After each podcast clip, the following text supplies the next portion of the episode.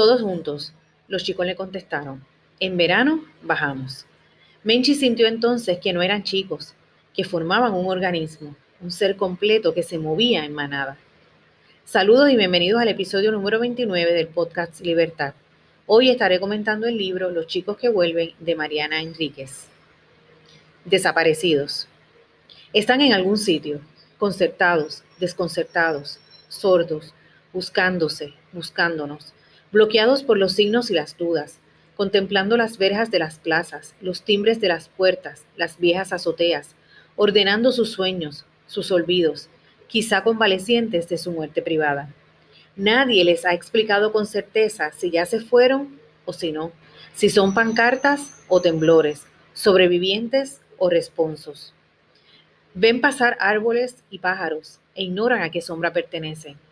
Cuando empezaron a desaparecer hace tres, cinco, siete ceremonias, a desaparecer como sin sangre, como sin rostro y sin motivo, vieron por la ventana de su ausencia lo que quedaba atrás, ese andamiaje de abrazos, cielo y humo.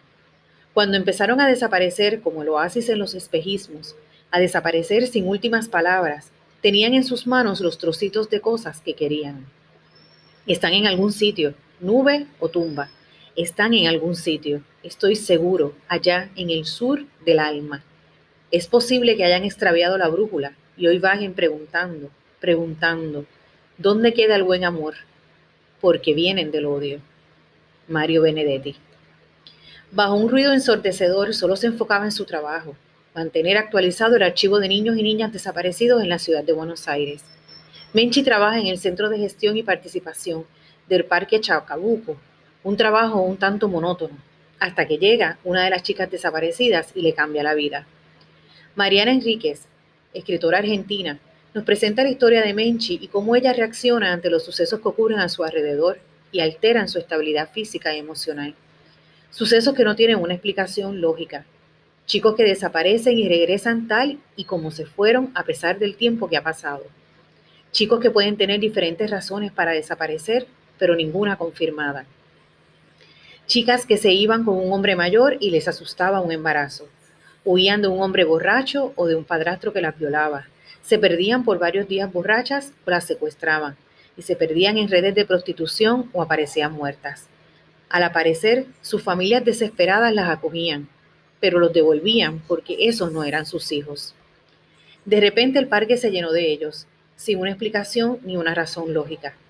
El pueblo a la expectativa, pendiente de lo que ocurre con ellos, qué hacen, qué comen, cómo duermen, qué quieren hacer y otras interrogantes que no tienen respuestas casos que encerraban un velo de misterio difícil de resolver, casos que provocaban miedo y hasta repudio por parte de la población. La vida de Menchi se va transformando a la vez que todo ocurre. Con la ayuda de Pedro intenta buscar solución al misterio, pero Pedro sospecha una catástrofe y huye del lugar, dejando a Menchi a merced de lo que pase o no pase en el pueblo.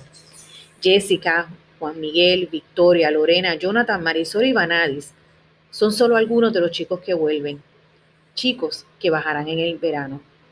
Los invito a leer Chicos que vuelven de Mariana Enríquez para que intenten descifrar el misterio. Mi texto libre para este podcast. ¿Qué más da si cuando regresas eres otro ser? ¿Qué más da si cuando regresas me desconoces? ¿Qué más da si cuando regresas la vida es diferente? ¿Qué más da si cuando regresas el mundo cambió?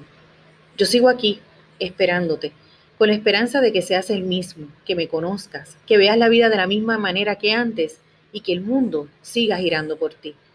Te ofrezco mis manos, no te sueltes. Aquí estoy por ti y para ti. Yo sigo aquí, solo esperando el regreso. Los espero en el próximo episodio. Recuerden que me pueden conseguir en Facebook Libertad TVG, Instagram Libertad TVG 70, a través del correo electrónico libertadtvg.gmail.com y en el blog libertad.org WordPress. Bendiciones.